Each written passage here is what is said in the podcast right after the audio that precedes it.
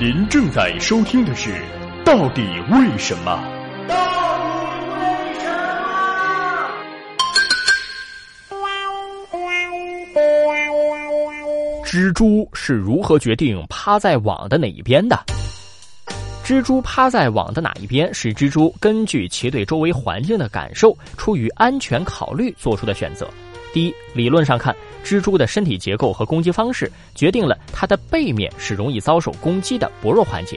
对待猎物或天敌，蜘蛛有两种攻击方式：第一是用前四条腿推撑对方，使之保持一定距离，然后用后四条腿从腹部末端的仿器中抽出蛛丝来缠绕对方，迟滞其行动；第二，用前四条腿搂抱住对方，使之不能逃跑，然后以螯肢叮咬。从蜘蛛的身体结构可以看到，其毒牙和丝油都位于身体负面一侧。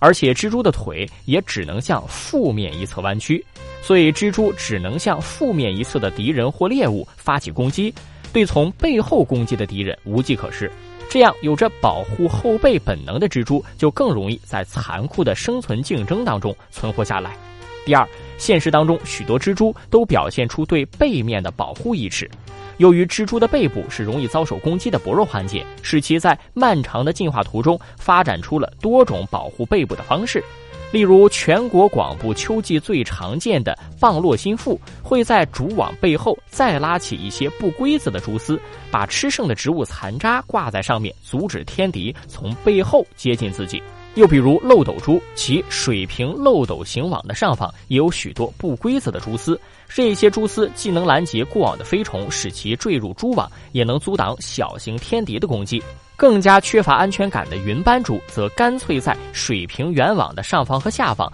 都布上蛛丝，这样不管是肚皮朝上倒挂着，还是背部朝上趴在网上，都很安全。